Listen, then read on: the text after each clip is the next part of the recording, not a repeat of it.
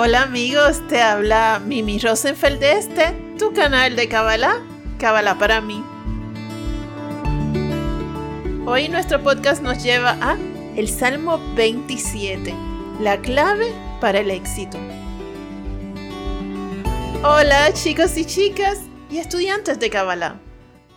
Sucede que a veces buscamos consejo de los demás sobre situaciones en las que tenemos dudas de cómo actuar. Sin embargo, a veces pedimos consejo a las personas incorrectas.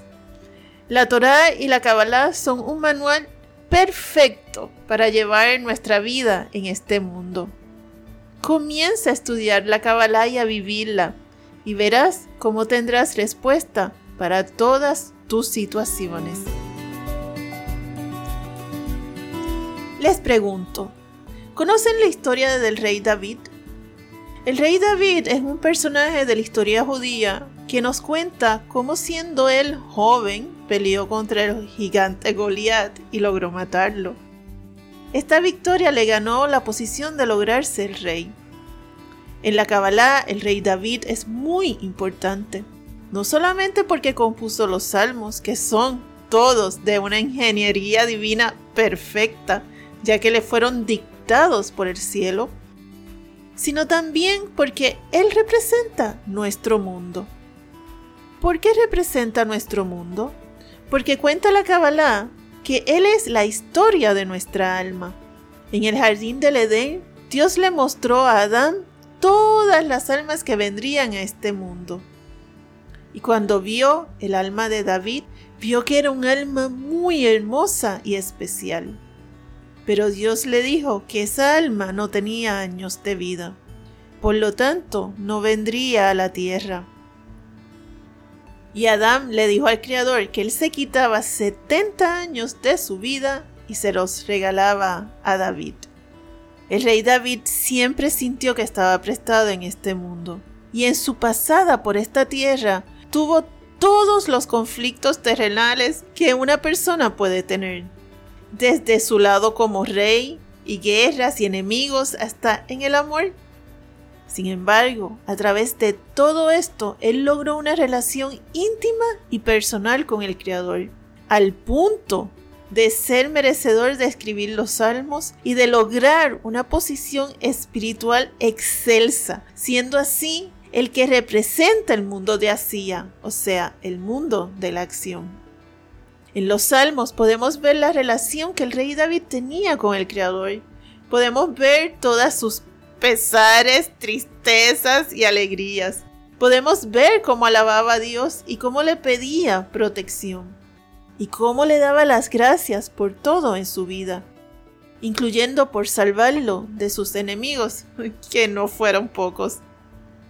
Y es que cuando leemos los salmos con detenimiento, aprendemos mucho, mucho de cómo también debe ser nuestra relación con Dios. Y aquí entra el Salmo 27. El Salmo 27 nos da la clave para lograr éxito en lo que acometemos. Y es que el éxito no es para nada fácil de conseguir. Ya lo hemos notado, ¿verdad? ¿Por qué? Porque este mundo está lleno de demonios cuyo objetivo es precisamente que no logremos nuestros objetivos. ¿Por qué? Porque de esta forma ellos se aseguran que la persona esté constantemente ocupada tratando de sortear todos los obstáculos. Y de esta forma logran que la persona no tenga el tiempo para dedicarse a su búsqueda espiritual, a su búsqueda de Dios. Las frustraciones y tristezas de la vida nos alejan de Dios a menos que seamos más inteligentes que los demonios. Y precisamente utilicemos todas nuestras situaciones para acercarnos a Dios. Y al final del día, esta es la única forma de encontrar a Dios, precisamente dentro de la oscuridad. ¿Por qué? Te lo contesto a través de un ejemplo. ¿De qué te sirve prender una vela a plena luz del día? ¿Hace alguna diferencia? No, para nada. Sin embargo, esa misma vela en medio de la oscuridad sí que hace toda la diferencia. Vamos a ver qué nos enseña el Salmo 27 y vamos a ir a través de los versículos explicando.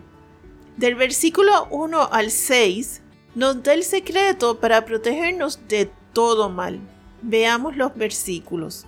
Versículo 1 nos dice, por David, Adonai es mi luz y mi salvación. ¿A quién he de temer? Adonai es la fortaleza de mi vida. ¿De quién me he de espantar? Entonces aquí vemos total confianza en el Creador. De hecho, lo vemos como nuestra fortaleza. Versículo 2 dice, Cuando se acercan a mí malhechores para devorar mi carne, mis opresores y mis enemigos, ellos tropezaron y cayeron. Aquí vemos que los enemigos simplemente se tropiezan y caen. Significa que yo no tengo que hacer nada. Mi Creador es el que los hace tropezar y caer. Versículo 3. Aunque un ejército me asediara, no temería mi corazón. Aunque se desatare guerra contra mí, en esto confío. Significa que no importa lo grande que sea el caos que estoy pasando, nada me saca de la certeza que tengo en Dios. Cuarto versículo. Una cosa he pedido a Adonai, esto procuro, que yo pueda morar en la casa de Adonai todos los días de mi vida, para contemplar la agradabilidad de Adonai y para visitar su santuario. Significa que siempre procuro vivir en su energía y en su amor. ¿Por qué? Eso nos los contesta el siguiente versículo 5, que dice, Pues Él me ocultará en su tabernáculo en un día de adversidad, me esconderá en lo recóndito de su pabellón, Él me elevará por sobre una roca. Versículo 6 y entonces mi cabeza se alzará por sobre mis enemigos en derredor, y ofrendaré en su tabernáculo sacrificios de júbilo. Cantaré y entonaré a Adonai. Significa que todos los días lo alabaré y le agradeceré con alegría por salvarme. Y es que debemos comprender que Dios nos salva constantemente de peligros que ni siquiera hemos visto. Ahora veremos los versículos 7 al 12, que nos habla de la actitud que debemos tener ante el Creador para ser meritorio de sus bendiciones. Versículo 7 dice, Adonai, oye mi voz cuando clamo, apiádate de mí y respóndeme. Significa que usamos nuestra palabra para hablar con Él y lo hacemos en humildad y le pedimos su respuesta a nuestro Creador. Versículo 8. Por ti, dice mi corazón, buscad mi rostro. Tu rostro, Adonai, procuro. Significa que Dios mismo pone en nuestro corazón el deseo de buscarlo. Debemos escuchar nuestro corazón. Versículo 9. No ocultes tu rostro de mí no apartes a tu servidor airadamente. Tú has sido mi ayuda. No me abandones ni me deseches, Dios de mi salvación. Significa que a veces desesperamos pensando que Él no nos escucha, y aún así debemos tener la certeza de que el Creador es nuestra salvación. Versículo 10. Aunque mi padre y mi madre me han abandonado, Adonai me ha recogido. Aquí se compara el amor de nuestro Dios por un amor mucho, mucho, mucho más grande que el de nuestros padres. Versículo 11. Adonai, enséñame tu camino y guíame por la senda de la rectitud a causa de mis enemigos vigilantes. Significa aquí que le dejamos saber que solo por su camino queremos andar, solo guiados por Él y nada más que por Él. Versículo 12. No me entregues a la voluntad de mis opresores, porque se han levantado contra mí falsos testigos y ellos hablan mal. Significa que si vamos por el camino recto, nos evitamos la maldad de nuestros enemigos que siempre están ahí. Ahora veremos los versículos 13 y 14 que nos hablan del nivel de emuna, esto es de fe absoluta en el Creador que debemos tener. Versículo 13. Me habrían aplastado si yo no hubiera creído que vería la bondad de Adonai en la tierra de los vivientes. Fíjense, aquí la Kabbalah nos enseña que la tierra de los vivientes es el mundo venidero.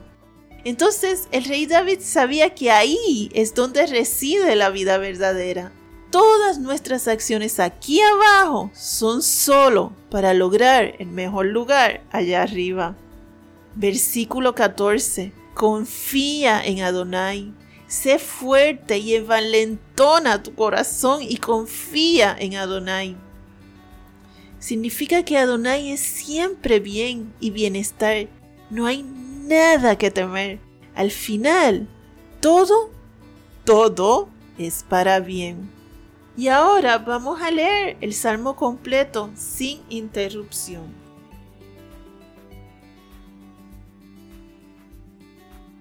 Por David. Adonai es mi luz y mi salvación. ¿A quién he de temer? Adonai es la fortaleza de mi vida. ¿De quién me he de espantar?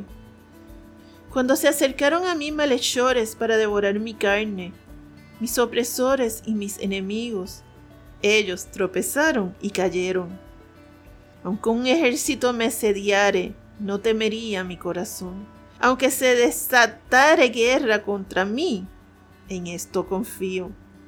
Una cosa he pedido a Adonai, esto procuro, que yo pueda morar en la casa de Adonai todos los días de mi vida, para contemplar la agradabilidad de Adonai y para visitar su santuario. Pues Él me ocultará en su tabernáculo en un día de adversidad. Me esconderá en lo recóndito de su pabellón. Él me elevará por sobre una roca, y entonces mi cabeza se alzará por sobre mis enemigos en derredor. Y ofrendaré en su tabernáculo sacrificios de júbilo Cantaré y entonaré a Adonai. Adonai, oye mi voz cuando clamo.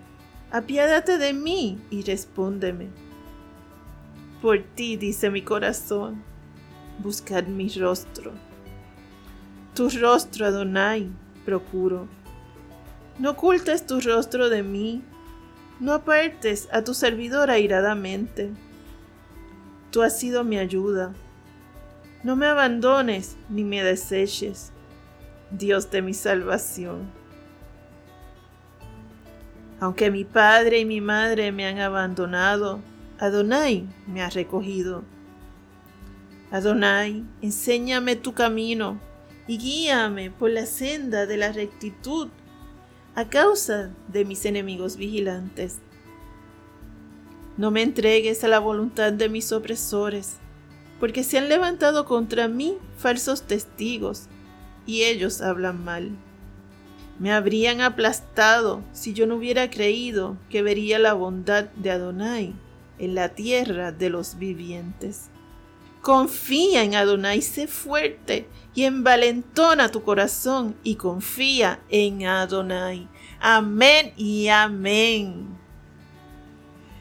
Fíjense chicos, este salmo en su versículo 13, esconde un nombre de los 72 nombres de Dios, que es el número 11, que son las letras Lamet, Aleph, Bab. Los invito a que entren a nuestro canal de YouTube de Kabbalah para mí, y encontrarás esta meditación guiada que la puedes hacer. Este nombre es para sacar el ego. Entonces, en nombre de Yud te bendigo para que saques tu ego. Amén y amén. Gracias amigos por este ratito. Recuerda, el conocimiento evita el sufrimiento. Que tengas una linda noche, una hermosa tarde, una sabrosa mañana Un abrazo de mi alma a tu alma.